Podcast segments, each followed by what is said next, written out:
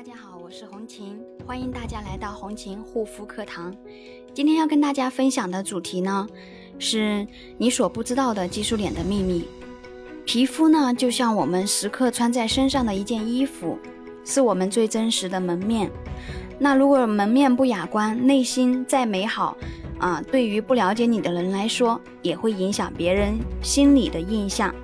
所以呢，才会有形象好人才会更自信这种说法。我相信能关注我的朋友们呢，嗯，都是爱美之人，包括我自己，既是美容行业的从业者，也是美丽的分享者。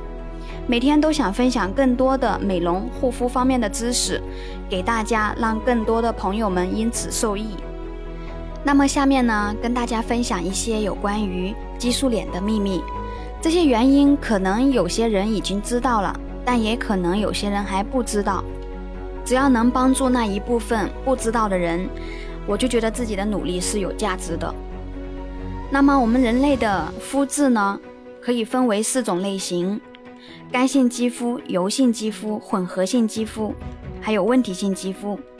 其实问题性肌肤呢，就是容易过敏啊，容易敏感这一种肤质，比较复杂。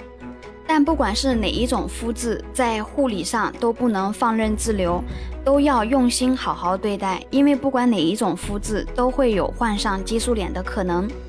那么有这方面肌肤问题所困扰的朋友呢，也可以加我的微信幺三七幺二八六八四六零。换句话说呢，就是没有哪一种肤质对激素依赖性皮炎是免疫的。不要再愚昧的以为自然就是美。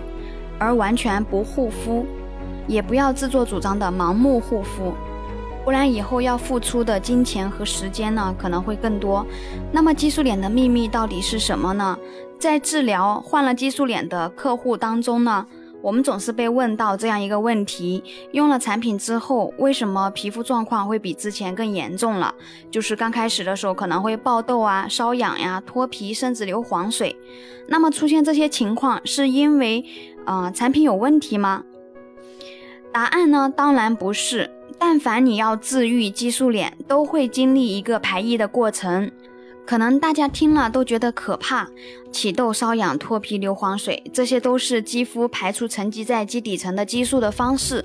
那么之前受激素伤害严重的肌肤，排异反应就会更严重。皮脂膜是水油混合物形成的薄膜，使皮肤保持功能健康的屏障保护。那么由于滥用含有激素的药膏啊，或者护肤品。皮脂膜受到了破坏，皮肤才会出现各种问题。所以，只有熬过了排异期这段痛苦的时期，肌肤才会彻底的恢复，恢复原有的功能，再次形成完整的皮脂膜，继续保护我们的肌肤免受外界环境因素的伤害。那么，护肤呢是长远的事情，需要坚持，更需要正确的方式。不要因为今天皮肤状态好点了，第二天就可以松懈了。所以，患了激素脸的话，就必须要有极大的耐心对待受损的肌肤，不要因为害怕排异期而逃避治疗，应该积极应对才是良策。好啦，今天的分享就到这里，感谢大家的收听，我们下一期再见。